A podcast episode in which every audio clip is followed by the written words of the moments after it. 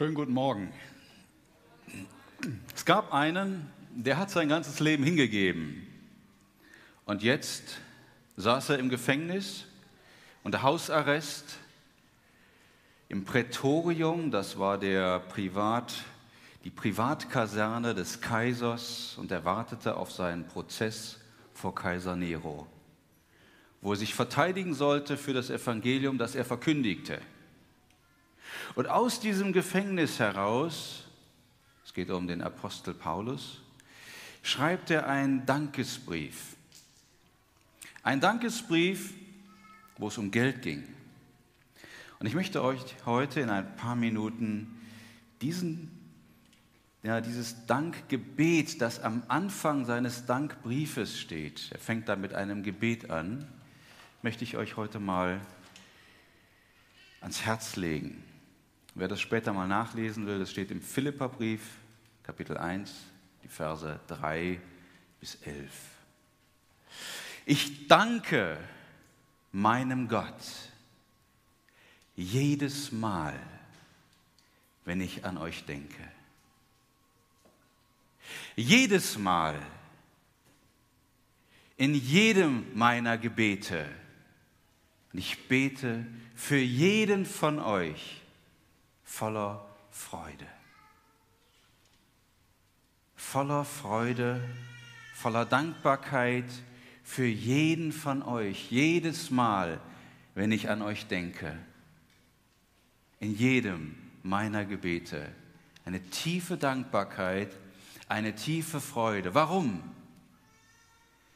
Wegen eurer Solidarität mit dem Evangelium vom ersten Tag an bis heute.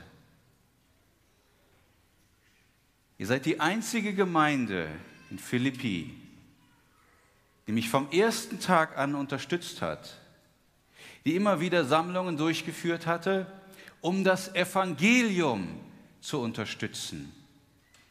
Diese großartige Botschaft Gottes, das, was Gottes Herzschlag ausmachte, die gute Nachricht. Die gute Nachricht, dass Gott seine Hände ausstreckt und sagt, schlag ein. Schlag ein, ich vergebe dir alles. Ich schenke dir ein neues, lebendiges Herz. Ich mache dich zu meinem Kind. Ich nehme dich hinein in die Gemeinschaft mit mir. Schlag ein. Die Tür ist auf. Es ist alles vorbereitet. Nun komm. Das ist das Evangelium von Jesus Christus. Und ihr solidarisiert euch vom ersten Tag an mit dieser Botschaft. Das macht mich so froh, das macht mich so dankbar, das erfüllt meine Gebete, das erfüllt jedes Denken an euch, dass ihr solidarisch seid mit diesem Evangelium, dass ihr euch dahinter stellt, dass ihr euch dazu stellt, dass ihr euch unterstützend an meine Seite stellt. Und genau das ist auch der Grund, warum ich fest davon überzeugt bin, dass Gott das gute Werk, das er in euch angefangen hat, auch zu Ende bringen wird, bis zu dem Tag Jesu Christi. Ihr habt nicht nur angefangen, Ihr werdet ans Ziel kommen. Ich bin mir sicher, ich bin mir gewiss, weil ihr euch solidarisiert mit dem Evangelium, weil ihr Gemeinschaft habt mit diesem Evangelium. Dieser Tag Christi, das ist der Tag, wenn der Herr Jesus seine Mannschaft zu sich holt. Die, die ihm ihr Leben gegeben haben, die seine Botschaft angenommen haben die seine Jünger geworden sind. Und er wird sie zu sich sammeln und er wird ihnen das Zeugnis geben. Gut gemacht oder vielleicht nicht so gut gemacht. Er wird bewerten seine Jünger, sein Volk, er wird ihnen das Zeugnis geben. Und ich bin mir sicher, ihr werdet an diesem Tag gut ankommen, eine gute Figur machen weil ihr euch solidarisiert mit dem Evangelium. Und das ist auch richtig, dass ich so denke. Das passt, weil ich euch im Herzen trage.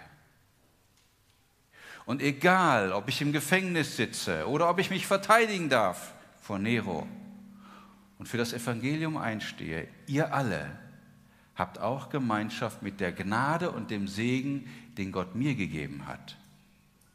Ihr solidarisiert euch mit dem Evangelium und gleichzeitig nehmt ihr teil an dem Segen, den Gott auf dieses Evangelium legt und auf die legt, die so dafür eintreten, so wie Paulus hier jetzt im Gefängnis. Der Segen Gottes fließt reichlich da, wo wir uns solidarisieren mit dem Evangelium.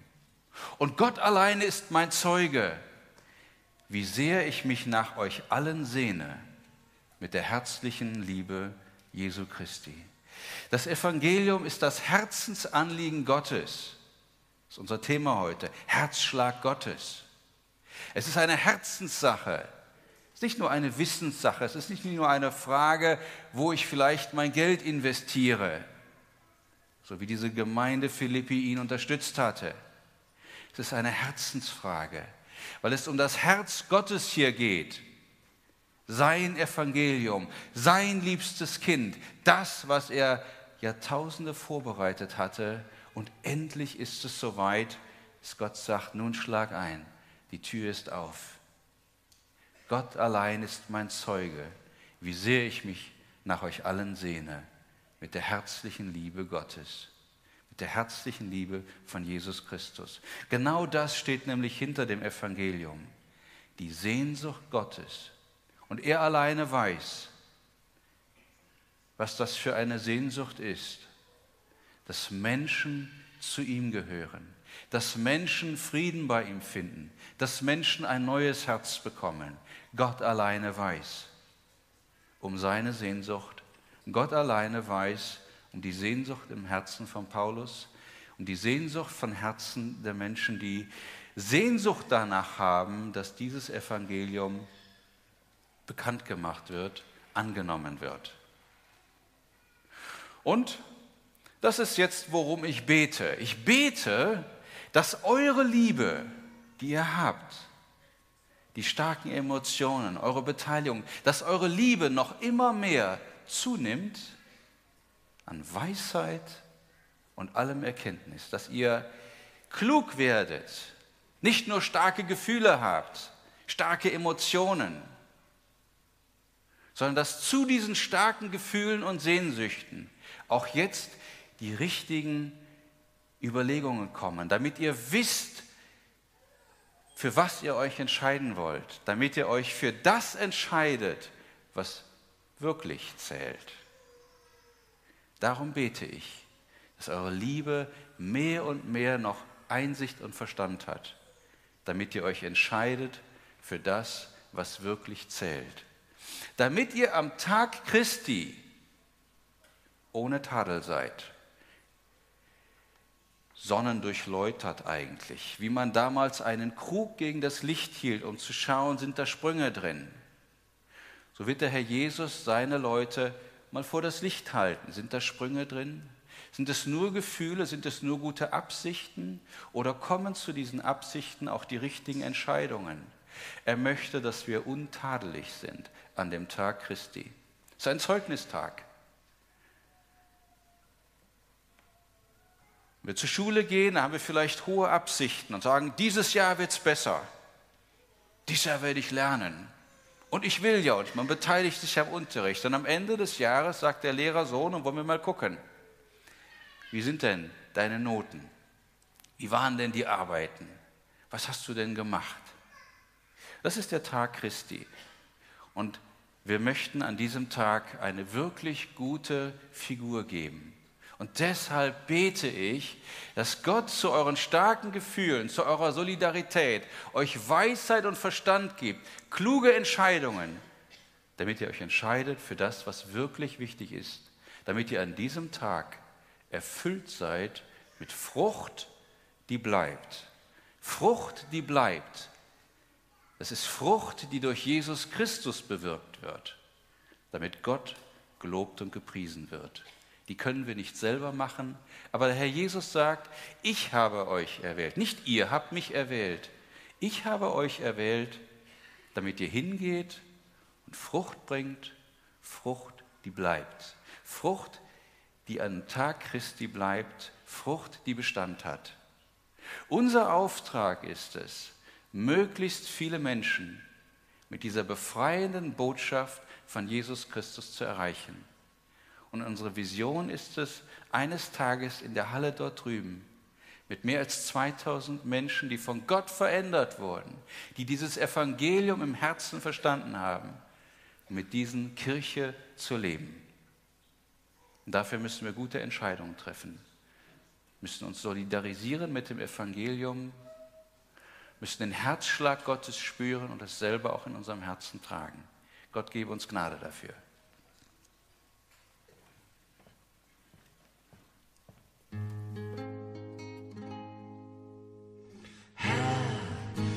Ich gebe dir mein Leben, mein Herz, meine Seele und den Sinn und den Sinn. Sei mein Herr, ich gebe alles dir.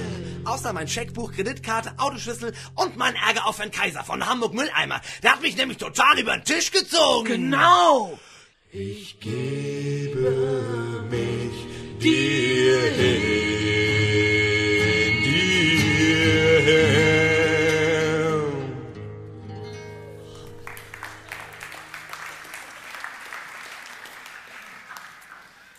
Was will uns das sagen? Also, Klaus hat über, die, über Vision gesprochen, über die Vision der Kirche für Urberg. Und eine Vision wird nie Realität sein, wenn es nicht Menschen gibt, die bereit sind, Opfer dafür zu bringen, die bereit sind, auf etwas zu verzichten. Ja, wir kennen das in unserem Alltag und, und die Welt ist voll von Menschen, die bereit sind, für eine bestimmte Zeit auf etwas zu verzichten, um am Ende etwas davon zu haben.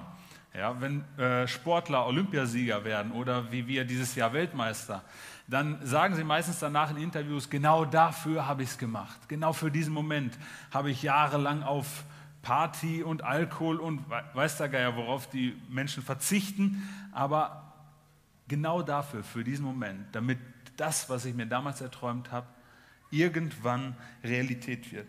Ja.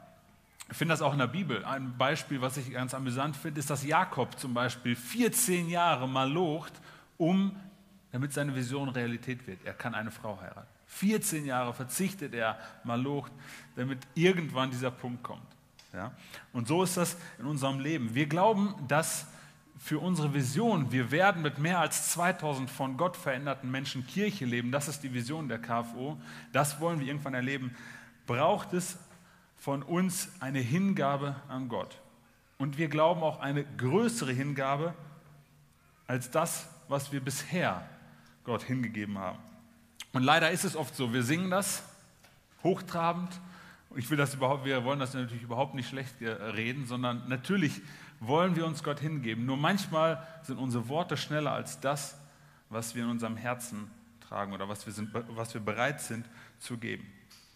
Und viele KFOler wurden auch in den letzten Wochen, am letzten Sonntag in den Lokalkirchen konkret in einer Sache dazu herausgefordert, ähm, sich Gott mehr hinzugeben. Und wir wollen das auch an diesem Sonntag machen. Wir wollen allen Leuten, die regelmäßig unsere Gottesdienste besuchen, die Möglichkeit geben, sich zu beteiligen. Warum? Es ist viel spannender, wenn du Teil einer Sache wirst, wenn du nicht zuschaust, sondern wenn du Teil einer Sache wirst, wenn du aufs Spielfeld gehst, selber spielst und dann den Pokal holst, dann ist es viel spannender, viel besser dabei zu sein, als wenn du dich, wenn du nur unbeteiligt dabei stehst und das beobachtest. Und deswegen wollen wir euch einladen, euch an dieser großen Sache, auch an dieser großen Vision der KFO zu beteiligen. Es ist so, wenn ihr an Gott glaubt, dann habt ihr das in eurem Leben wahrscheinlich schon öfter gemerkt, dass es bei Gott nicht darum geht, irgendwann den Punkt erreicht zu haben und dann ist alles gut, sondern bei Gott geht es um Wachstum. Gott wird dich immer wieder neu herausfordern. Warum? Er will, dass du ihm mehr und mehr vertraust.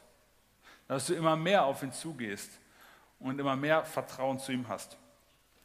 Und ich wünsche mir, dass jeder von uns, der an Gott glaubt, sich auch heute darauf einlässt und einen Schritt weiter auf Gott zugeht. Wenn du das erste Mal im Gottesdienst bist oder gar nicht an Gott glaubst, dann lehn dich zurück und schau dir das alles an. Es gibt keinerlei Erwartung an dich. Aber eine Bitte habe ich, dass du, wenn Gott irgendwo im Gottesdienst, durch irgendwen, durch irgendwas dir etwas zu sagen hat, dass du das aufnimmst und darüber nachdenkst.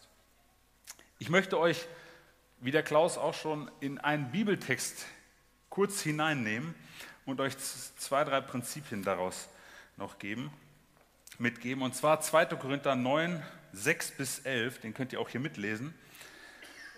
Da schreibt Paulus an eine Gemeinde, an die Gemeinde in Korinth, die soll für eine andere Gemeinde, die Gemeinde in Jerusalem, Geld sammeln. Und Paulus sagt dann, Paulus hat diesen Brief geschrieben, dass die Sammlung jetzt durchgeführt werden soll und jeder soll selber entscheiden, wie viel Geld er geben kann für diese andere Gemeinde. Und er bittet darum, großzügig zu sein und nicht geizig. Und dann kommt folgender Text. Denkt daran. Denkt daran, wer wenig sät, wird auch wenig ernten. Und wer reichlich sät, wird reichlich ernten. Jeder soll für sich selbst entscheiden, wie viel er geben möchte und soll den Betrag dann ohne Bedauern und ohne Widerstreben spenden. Gott liebt den, der fröhlich gibt. Er hat die Macht, euch mit all seiner Gnade zu überschütten, damit ihr in jeder Hinsicht und zu jeder Zeit alles habt, was ihr zum Leben braucht und damit ihr sogar noch auf die verschiedenste Weise Gutes tun könnt. In der Schrift heißt es ja, von dem, der in Ehrfurcht vor Gott lebt, er teilt mit vollen Händen aus und beschenkt die Bedürftigen. Das Gute, das er tut, hat für immer Bestand. Derselbe Gott, der dafür sorgt, dass es dem Bauern nicht an Saat zum Aussehen fehlt. Derselbe Gott, der dafür sorgt, dass es dem Bauern nicht an Saat zum Aussehen fehlt und dass es Brot zu essen gibt, der wird auch euch mit Samen für die Aussaat versehen und dafür sorgen, dass sich die ausgestreute Saat vermehrt und dass das Gute, das ihr tut, Früchte trägt. Er wird euch in jeder Hinsicht so reich beschenken, dass ihr jederzeit großzügig und uneigennützig geben könnt. Und wenn wir dann eure Spende überbringen werden, die, die so empfangen, Gott danken. Werden die, die so empfangen, Gott danken. Welche Prinzipien werden hier deutlich? Ich möchte euch in zwei, drei Prinzipien mit hinein. Die erste Sache, die hier auffällt, es gibt auch in Sachen Spenden das Prinzip von Saat und Ernte. Das Prinzip von Saat und Ernte kennt jeder von euch. Wir haben ein Haus gekauft äh, vor drei Monaten und haben jetzt Feuchtigkeit im Keller festgestellt. Woher kommt diese Feuchtigkeit? Vor 40 Jahren wurde nicht so viel Wert auf eine gute Drainage und äh, ähm, Bekämpfung, Isolierung und so weiter Wert gelegt. Und wir müssen jetzt Konsequenzen davon tragen, dass damals nicht so viel Wert darauf gelegt wird. So, wir buddeln das Ding aus und wir entscheiden jetzt, wie viel, wie gut wir das machen und werden ebenso die Konsequenzen in der Zukunft tragen. Ja? Das Prinzip von Saat und Ernte. Das, was du jetzt tust, hat Konsequenzen auf das, was irgendwann mal sein wird. Und das gilt genauso auch in Sachen Spenden. Wer spärlich sät, wird auch spärlich ernten. Wer reichlich sät, wird auch reichlich ernten. Das Zweite, wie viel du gibst, wird dir ganz deutlich, wird mehrmals gesagt, ist eine Sache zwischen dir und Gott. Gott liegt es liegt sehr viel daran, dass du gerne gibst, dass du ein fröhliches Herz hast beim Geben und nicht denkst, die Faust in der Tasche hast, während du das Geld gibst. Ja? Es gibt im Neuen Testament keine genaue Richtlinie, wie viel du geben sollst, sondern das Prinzip ist Großzügigkeit. Und hier wird auch deutlich, Gott geht es nicht darum, dass du arm wirst. Wenn wir ehrlich sind, wenn wir geben, wenn wir spenden, zieht das bei uns ein Opfer an Luxus auf sich. Ein Opfer auf Luxus. So gut wie nie ein Opfer auf unsere Grundversorgung. Ein weiteres ist, dass hier deutlich wird, Gott versorgt. Das wird ja am längsten ausgeführt, weil es die Realität ist, wenn wir unseren Blick weg von uns wenden, Menschen helfen, großzügig sind, spenden, dann versorgt Gott uns. Und sehr viele, die hier sitzen, können Bücher darüber schreiben, wie Gott sie versorgt hat in Zeiten, wo sie vorher bereitwillig gegeben haben. Und Spenden führen zu Dank. Ist hier ganz am Ende, Spenden führen zu Dank an Gott. Wir haben schon sehr oft gedankt, zum Beispiel für das Geld, was für den Neubau zusammengekommen ist. Ja? Das führt bei uns zu Dank. Und äh, meine Frau und ich, wir haben ein Patenkind, wir haben das vor drei Jahren besucht. Und äh, das ist wirklich so, dass wir einen, einen minimalen Betrag an Luxus monatlich überweisen. Als wir diese Familie besucht haben, ich werde in meinem Leben nicht diese Augen von dieser Oma, die Mutter ist gestorben, von dieser Oma vergessen, die tierisch dankbar dafür ist, dass wir 30, lächerliche 30 Euro im Monat diesem äh, Kind spenden, was komplett das Leben dieses Kindes verändert. Ein, kleines, ein kleiner Verzicht auf Luxus bedeutet da einen Riesenunterschied. Also es bewirkt Dank bei den Menschen, die das zu spüren bekommen. Was in dem Text nicht so deutlich wird, ähm, ist, was es mit dir persönlich, dem Geber, macht. Aber davon spricht die Bibel an mehreren Stellen, dass letztlich du, der Geber, am meisten beschenkt wirst, wenn du teilst, wenn du abgibst, wenn du spendest. Manche sagen, Gott lässt sich nichts schenken, könnte man so sagen. Ich würde sagen, wenn du teilst, abgibst, spendest und damit Gottes Anliegen in dieser Welt unterstützen willst, dann stellt sich Gott zu dir. Er ist an deiner Seite. Er kämpft mit dir. Er versorgt dich. Er kümmert sich um dich. Er beschenkt dich. Du wirst bei Gott niemals, nur weil du etwas abgibst, für ihn, für sein Reich, die Arschkarte haben. Niemals. Das gibt es bei Gott nicht. Sondern Gott wird dich beschenken auf unterschiedlichste Art und Weise. Warum sprechen wir so konkret über Geld heute? Wir als KFO wollen eine Art Sammlung durchführen, wie das damals gemacht wurde, in den nächsten drei Monaten. Was haben wir konkret vor? Wir haben aktuell ein monatliches Spendenvolumen von knapp 16.000 Euro zur Verfügung und wir haben allerdings einen monatlichen Bedarf von 19.000 Euro in etwa. Das heißt, wir können aktuell unseren monatlichen Bedarf nicht decken. Deswegen bitten wir um mehr Geld. Außerdem, was noch viel mehr auf unserem Radar ist und was unser Anliegen ist, wollen wir, wir haben fünf Lokalkirchen, wollen wir die Arbeit in diesen Lokalkirchen stärken und ausbauen und es möglich machen, dass einige von den äh, Lokalpastoren die Möglichkeit haben, in Teilzeit angestellt zu werden. Ein anderes, wir haben heute schon vom Kids Planet geredet, wir haben eine Not, was unseren Kids Planet angeht. Und wir sind in Überlegung, eine Teilzeitstelle für die Organisation, Verwaltung, Leitung von dem Kindergottesdienst zu vergeben. Und wir wollen auch dem immer größer werdenden Verwaltungsaufwand entgegenkommen und äh, glauben, dass es mittelfristig irgendwann, äh, dass wir eine Sekretärin anstellen müssen. Und deshalb wollen wir ab Januar 2015, also in drei Monaten, auf ein monatliches Spendenvolumen von 25.000 Euro kommen. Von 25.000 Euro. Das sind 9.000 Euro mehr. Wir wollen uns nicht lange, warum nur drei Monate? Wir wollen uns nicht lange mit diesem Thema auseinandersetzen. Wir wollen es kurz, knapp, bündig machen. Warum? Weil wir uns um die eigentliche Sache kümmern wollen. Um unseren Auftrag. Möglichst viele Menschen mit der befreienden Wahrheit Gottes zu erreichen. Wir sprechen das erste Mal in der KFO-Geschichte an so einem Sonntag über Geld. Das erste Mal, die KFO gibt es seit elf Jahren. Warum? Weil es uns so wichtig ist, dass wir dieses Anliegen vorantreiben können, dass wir das ausbauen können, dass diese Vision Realität wird. Das ist unser eigentliches Anliegen. Und dafür brauchen wir ein größeres Budget. Und deswegen bitte ich dich zu überlegen, welchen Beitrag du leisten kannst. Paulus ermutigt in diesem Brief, jeder soll für sich selber entscheiden, wie viel er geben möchte. Als Erinnerung haben, habt ihr alle einen Stein auf eurem Sitzplatz. Ein Stein. Wir vergleichen die KFO regelmäßig mit einer Baustelle. Ja? Und Steine gehören zur Baustelle. Und dieser Stein dient als Erinnerung. dass du diesen Stein mitnimmst in die Woche, auf deinen, Arbeitspla auf deinen äh, Schreibtisch legst oder in die Küche, wo auch immer, und darüber nachdenkst, wie kann dein Beitrag aussehen? Welchen Beitrag willst du geben? Und äh, wir haben eine Mappe auch erstellt, die noch transparenter etwas darstellt.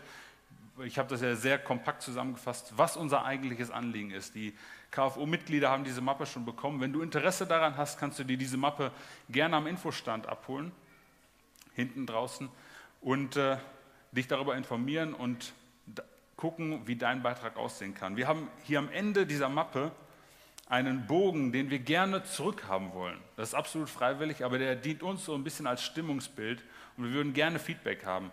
Und den könnt ihr direkt ausfüllen und, oder in den nächsten Wochen auch eurem Lokalpastor abgeben in den Lokalkirchen oder aber einfach hinten in die Spendenbox werfen. Wir würden uns freuen, wenn so viele wie möglich diesen Bogen auch ausfüllen. Nochmal zum Abschluss. Gottes Herzschlag ist das Thema. Sein Herz schlägt für Menschen, die ihn nicht kennen. Sie sollen ihn kennenlernen, ewiges Leben bekommen und hier auf der Erde schon ein erfülltes, glückliches, sinnerfülltes Leben haben. Damit das Realität wird, damit Menschen mit ihm in Kontakt kommen, hat er die Kirche ins Leben gerufen. Auch die KFO. Aus diesem Grund. Deshalb gibt es die KFO. Und diesem Herzschlag, den Gott hat, diesem Herzschlag haben wir uns verschrieben. Ja, das ist auch unser Herzschlag geworden. Viele Personen, die hier in den Reihen sitzen, haben durch die KFU auch Gott kennengelernt, ihn lieben gelernt. Es hat sich was in ihrem Leben verändert. Wir wollen noch viel mehr Menschen mit dieser befreienden Wahrheit erreichen. Noch viel mehr Menschen sollen mit dieser befreienden Wahrheit erreicht werden. Und wir wollen ihnen helfen, ein gelingendes Leben zu führen.